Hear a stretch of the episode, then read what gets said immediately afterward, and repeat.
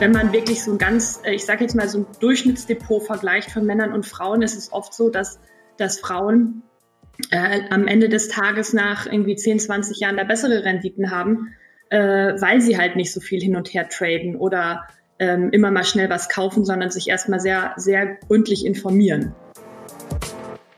Hallo und herzlich willkommen zum Scalable Capital Podcast. Frauen und Finanzen, wie geht das zusammen?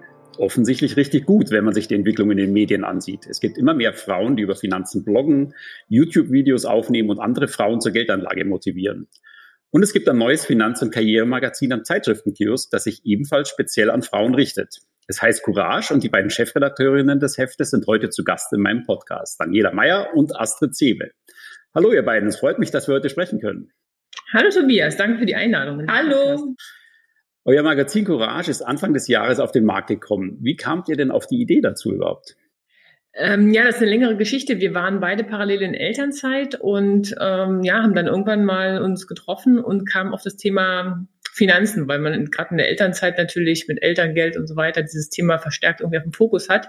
Und uns war irgendwie aufgefallen, dass einerseits sehr viele Frauen plötzlich Bedarf verspürt haben, äh, ja, sich dahingehend zu informieren, gleichzeitig äh, immer nicht so richtig wussten, wo man das machen könnte. Und dann ist uns aber auch gleichzeitig aufgefallen, dass eine starke Blogger-Szene entstanden ist, die diese Thema oder diese Themen quasi mit äh, angegangen ist und mit äh, ja in Blogs verarbeitet hat. Und wir haben überlegt, was könnten wir da machen? Ähm, wir haben erst überlegt, vielleicht immer eine Doppelseite in den Heften, für die wir ja gearbeitet haben, also Euro am Sonntag, Euro und so zu machen. Wir haben überlegt, ja, in Form von Kolumnen, Beilegern und irgendwann sind wir darauf gekommen, dass man eigentlich ein ganzes eigenes Magazin bräuchte, um diese vielen verschiedenen Themen zum, ja, rund um das Thema Frauen und Finanzen zu beackern. Und ja. so kamen wir auf die Idee. Und um auch die Frauen erreichen zu können, weil es hätte ja nichts gebracht, einen Beileger zu machen im Euro-Magazin, was die Frauen dann äh, womöglich gar nicht lesen und nur darauf zu hoffen, dass vielleicht irgendwelche Papas oder Ehemänner das an ihre Frauen und ihre Töchter weiterreichen, äh, sondern wir wollten halt was ins Frauenregal bringen am Zeitungskiosk, was wirklich speziell für Frauen ist und das Thema Finanzen bespielt. Mhm. Jetzt gibt's ja normale Anlegermagazine und Frauenmagazine gibt's ja schon reichlich am Kiosk. Was macht ihr denn anders? Ist denn Courage mehr als eine Mischung aus dem einen und dem anderen? Ja, also ich glaube auf jeden Fall. Ähm, jetzt im Vergleich zu äh, Anlegermagazinen machen wir auf jeden Fall anders, dass wir äh, zwar auch diese Finanzthemen bespielen, aber doch anders aufbereitet. Also erstmal haben wir eine andere Ansprache, ein anderes Look and Feel, aber wir haben natürlich auch andere Geschichten, weil Frauen interessieren sich schon äh, für das Thema Finanzen und Geldanlage und Karriere, aber die wollen halt nicht ein Magazin lesen ähm, und kaufen das in der Regel auch nicht, wo vorne der Schlipsträger drauf ist, der die Schornsteinkarriere gemacht hat, der irgendwie total crazy in Harvard studiert hat, aus einem Unternehmerhaushalt kommt und dann Surprise selbst gegründet hat sondern Frauen haben halt andere äh, Karrierewege, ähm, die haben oft Erziehungszeiten, ähm, die haben Teilzeitarbeit, die haben dadurch auch öfters das Thema Altersarmut, verdienen weniger. Ähm, und wir wollten halt extra, äh, speziell Geschichten für diese Frauen schreiben. Einerseits informative Geschichten, die einen Mehrwert haben, andererseits Geschichten, wo sie Role Models äh, mal präsentiert bekommen, die eher zu ihnen passen und an denen sie sich eher orientieren können. Das macht halt den großen Unterschied zwischen den anderen Anlegermagazinen aus, glaube ich. Ähm, und zu den Modemagazinen ist der Unterschied ganz extrem, weil wir sind auch schon alleine von der Aufmachung her viel cleaner, viel geradliniger. Äh, da gibt's nicht so viel Schnickschnack und kein Schickimicki. Wir haben insgesamt auf 100 Seiten eine Food-Seite und eine Modeseite, aber selbst auf der Food-Seite werden eher so Restaurants und so weiter empfohlen, Bars empfohlen, wo man vielleicht mit der Geschäftspartnerin, dem Geschäftspartner hingehen kann. Ähm, und die Modeseite hat auch eher den Anspruch, Tipps zu geben äh, für die Karriere als äh, zum Konsumieren anzuregen. Also schon ein klarer Fokus auf das Thema, auch äh, was, was das Layout angeht und die optische Erscheinung. Jetzt ist der Markt für Printprodukte ja in Zeiten von Social Media und Internet nicht gerade ein einfacher. Wie läuft's denn? Wie verkauft sich das Heft? Es läuft gut. Also wir glauben, diese Kopplung, äh, also nicht nur diese reinen Anlagethemen, äh, die ja viele interessieren, sondern die Kopplung an Karrierethemen. Ja, also wenn man investieren möchte, dann äh, braucht man eben auch äh, Geld dafür. Und ähm, diese Kopplung beides zusammen zu machen, das kommt sehr gut an. Das, dieses kriegen, kriegen wir immer wieder äh, gespiegelt, dieses Feedback und ähm, ja, da müssen wir eben äh, weitermachen, wollen wir online noch verstärkt äh, das ganze Thema auch aufgreifen und äh, beackern. Ja, aber wir sind zufrieden, es ist sehr gut angelaufen, super Feedback und weiter geht's. Wie sieht denn dieses Feedback konkret aus? Ist das jetzt ähnlich wie bei Anlegermagazinen aus oder was schreiben euch eure Leserinnen? Es, es ist vor allen Dingen, äh, wenn wir die äh, Damen persönlich irgendwo treffen, also kriegen wir äh, direkt persönliches Feedback oder bei Veranstaltungen oder Webinaren, dass wir dann im Nachgang oft nochmal angeschrieben werden, hey, wir haben dies und jenes gehört und es ist so gut, dass ihr dieses Thema mal angeht. Also im Prinzip sind viele sehr, sehr dankbar, dass dieses Thema einfach mal aufgegriffen wird, dass es äh, angesprochen wird, dass wir Probleme, die jetzt eher Frauen haben, wie Altersarmut oder Teilzeitfall und so weiter, äh, aufgreifen und da versuchen eben Lösungswege aufzuzeigen zeigen. Genau, und dann eben Social Media, da natürlich auch mhm. viel, mhm. und da, da ziehen wir auch Themen raus, also das muss man ja auch sagen. Ja, und also ich finde ein großer Unterschied auch ähm, zu dem Feedback, was man zum Beispiel, was ich zum Beispiel auch als äh, Redakteurin für beim Euro-Magazin bekommen habe, ist, dass das Feedback viel persönlicher ist. Also wir sind ja quasi die Gesichter dieses ähm, Heftes auch. Und ähm, wir sind selbst unsere eigene Zielgruppe, muss, kann man sagen. Ähm, und deshalb sind die Geschichten, die wir hören und die wir erzählt bekommen, auch sehr viel ähm, persönlicher. Ähm, und uns wird halt oft, sehr oft auch gesagt, dass viele Frauen es toll finden, dass wir halt selbst diese ganzen Erfahrungen gemacht haben. Also wir sind selber halt Partnerin, wir sind selber Mütter. Das wird oft sehr oft gesagt, dass es irgendwie toll ist, äh, dass wir irgendwie drei und zwei Kinder haben und dass sie sich deswegen viel mehr auf Augenhöhe mit uns sehen und viel mehr auch uns, uns auch viel glaubhafter finden und authentischer. Äh, wir sind Angestellte, ähm, wir haben innerhalb des Verlags was gegründet. Also wir erfüllen halt relativ viele Kriterien, mit denen sich ähm, die Frauen identifizieren können weil viele von den Bloggerinnen, die da draußen sind, die machen das auch super, aber viele von denen sind halt Anfang 20, haben gerade in die Karriere gestartet ähm, und haben noch gar nicht auch die Sorgen, die viele Frauen dann auch umtreiben und ähm, können einfach mal umziehen für einen neuen Job, haben keine Kinder, um die sie sich nachmittags kümmern müssen und so weiter. Von daher kriegen wir sehr viel persönliches Feedback auch. Mhm. Bekommt ihr denn auch Feedback von männlichen Lesern? Jo. Ja, bekommen wir.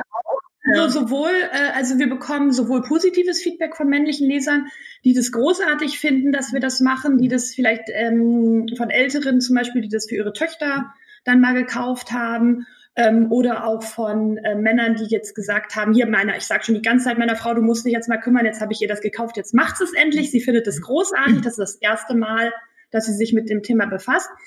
Wir bekommen aber auch äh, negatives Feedback. Wir hatten jetzt neulich zum Beispiel mal einen Leser, der sich da wahnsinnig drüber aufgeregt hat und der jetzt anscheinend, wie man da so rauslässt, wahnsinnig Stress mit seiner Frau hat, weil die jetzt angefangen hat, Courage zu lesen und so einiges zu hinterfragen, was zu Hause so los war. Und der natürlich überhaupt nicht happy war. Ähm, aber gut, das ist dann auch eher ein Kompliment an uns, würde ich sagen.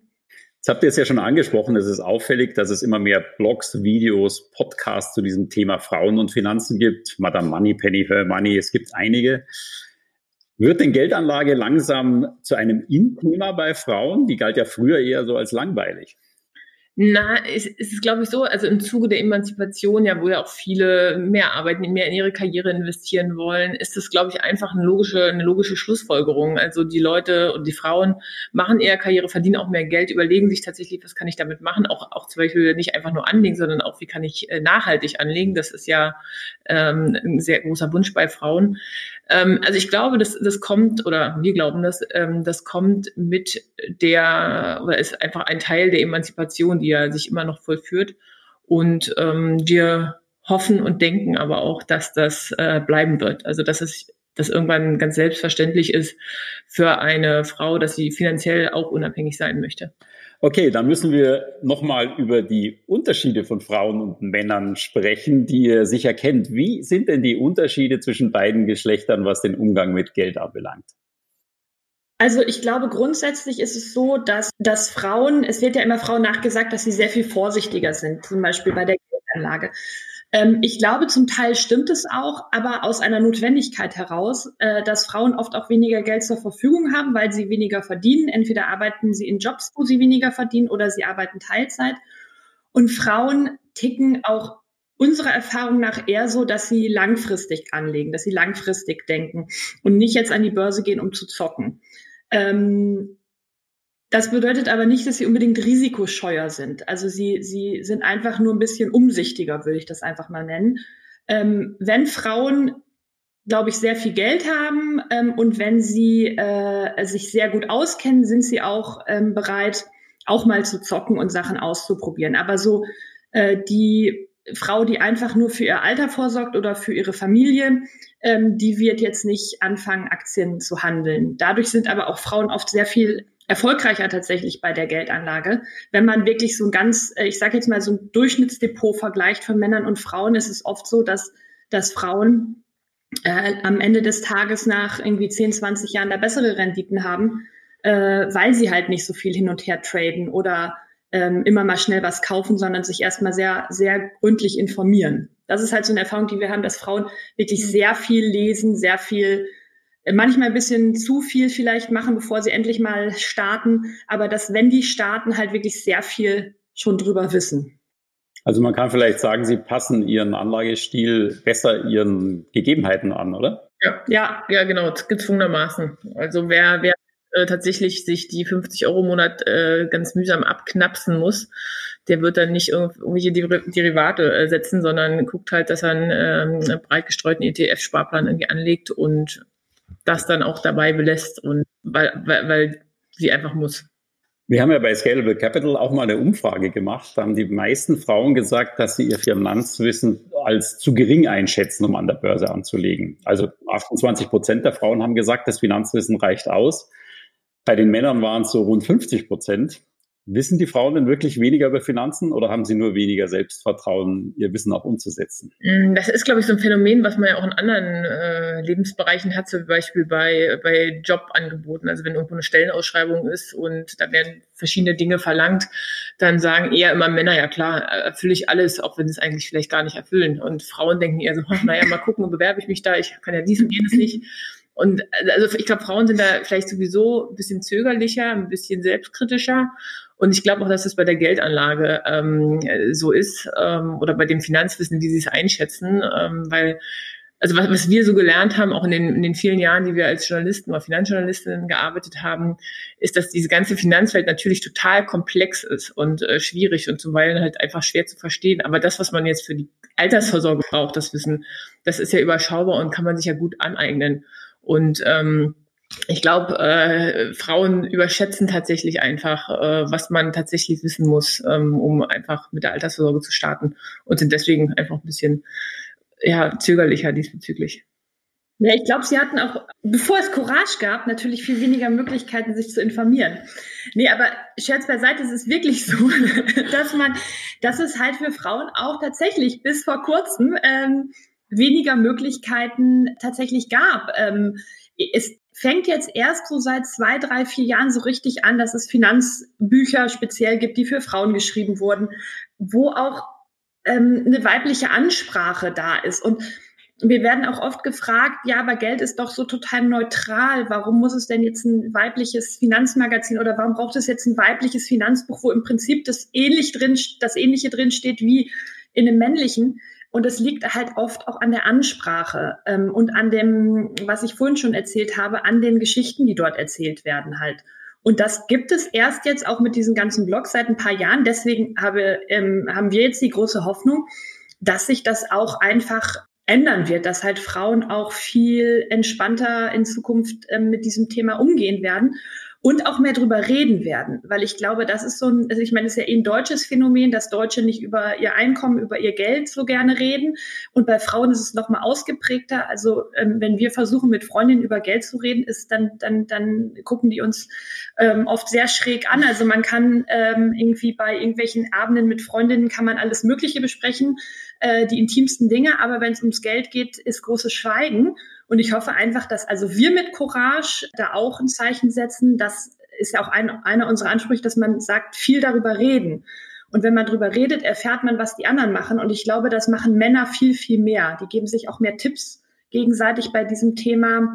Und ich, ich hoffe, dass Frauen da hinkommen und dann auch mutiger und selbstbewusster dann auch mit diesem Thema umgehen. Kommen wir mal zu den konkreten Hinweisen. Was können denn Frauen, die ihre Vermögensbildung jetzt selbst in die Hand nehmen wollen, was können die selber tun, damit sie äh, das richtig starten? Wir haben immer unser äh, Motto äh, lesen, labern, loslegen. Also, dass man sich erstmal tatsächlich informiert, also liest im Idealfall, äh, Blogs liest, Videos guckt. Also gibt ja so viele Informationsmöglichkeiten, vor allem natürlich Courage liest. Aber einfach informieren erstmal, dass man weiß, worum es geht. Ähm, und da muss man jetzt nicht ein Wirtschaftsstudium für haben, sondern einfach ein gutes Gefühl dafür bekommen. Dann auch labern, also sich unterhalten mit Freundinnen oder anderen interessierten Frauen, ähm, dass man sich einfach austauscht, auch Selbstsicherheit gewinnt mit dem dem Thema und dann loslegen. Also es hilft am Ende alles nichts, äh, wenn man wenn man nicht dann doch äh, irgendwie startet und als Starten empfehlen wir immer, dass man erstmal einen ETF-Sparplan macht auf einen breit gestreuten ETF, MSCI World oder sowas. Also äh, ich dachte, wir empfehlen immer als erstes mal ein Courage-Abo. Ja, genau, nach dem Courage-Abo dann den, den Sparplan. Äh, einfach ein Sparplan, weil äh, es ist erstmal direkt äh, breit gestreut. Man kriegt ein Gefühl dafür. Ähm, man muss jetzt auch nicht gleich mit einer Riesensumme starten. Also im Zweifel erstmal vielleicht 25 Euro, dass man merkt, okay, was macht das mit einem, äh, wenn da irgendwie mal Minus zu sehen ist im Depot oder so. Ähm, ja, und dann, glaube ich, gewinnt man einfach Sicherheit. Und äh, ich empfehle immer, einfach mal so einen Zinseszinsrechner gibt ja online zuhauf äh, anzumachen und da ein bisschen rumzuspielen, was, welche Sparraten über welche Zeit, mit welchen Renditen einfach was für Summen am Ende bringen. Und ich glaube, da ist man dann relativ schnell motiviert, weil man sieht, was es einfach ähm, bringen kann. Jetzt haben wir groß darüber gesprochen, wie Frauen ihr Geld anlegen. Jetzt interessiert mich zum Schluss natürlich noch, wie legt ihr euer Geld an? Sparpläne. Also ich habe schon immer, ich bin ja äh, schon äh, als Jugendliche war, hatte ich ein Depot und mein, mein Papa hatte das immer für mich gemacht und das habe ich dann einfach irgendwann weitergeführt. Und ähm, mein Papa hat nicht mehr die Aktien ausgewählt, sondern ich. Und ich habe dann tatsächlich äh, keine Einzelaktien mehr gekauft, sondern vor allen Dingen ETFs. Und ja, ich spare diverse ETFs und jetzt auch ein paar Einzelaktien wieder. Und äh, zudem habe ich ein Haus, in dem ich aber selber lebe, aber das ja auch irgendwie der Altersvorsorge dient. Hm, bei mir ist es ähnlich. Also ich habe, ähm, ich habe allerdings angefangen mit Einzelaktien ähm, und habe mich da wirklich so an den Blue Chips erstmal orientiert und habe halt ein paar äh, ähm, dividendenstarke Unternehmensanteile gekauft ähm, und bin war damit eigentlich sehr happy und habe dann gemerkt, dass mir das eigentlich auch sehr viel Spaß macht, ja an der Börse investiert zu sein und habe dann aber auch tatsächlich mit den Kindern Wege gesucht, wie ich auch für die und auch für mich äh, das Geld ähm, vergleichsweise sicher ähm, mit relativ hoher Rendite anlegen kann und bin dann auch zu ETFs gekommen, habe jetzt auch habe am Anfang die Klassiker gekauft, MSCI World und MSCI Emerging Markets und bin dann zu ein paar anderen gekommen. Ah, ich glaube, wir haben einen auf den Tech DAX, einen auf den DAX. Also so, ich habe mich da irgendwie so ein bisschen mir angeschaut, was was gibt's alles und äh, ja, da bin ich aber jetzt ehrlich gesagt da fertig mit, weil mehr ETFs brauche ich jetzt auch nicht. Das reicht. Äh, davon sind zwei Sparpläne und ich glaube zwei oder drei feste. Und ansonsten habe ich noch gemeinsam mit meinem Mann ähm, Immobilien gekauft. Dann danke ich euch sehr herzlich für dieses erfrischende Gespräch. Ich hoffe, wir haben viele Frauen zur Geldanlage motiviert und wir sind gespannt auf die nächsten Courage-Ausgaben. Vielen Dank. Wir danken, wir danken, ja. Vielen Dank auch an unsere Zuhörer für Ihr Interesse und bis zur nächsten Folge des Scalable Capital Podcast.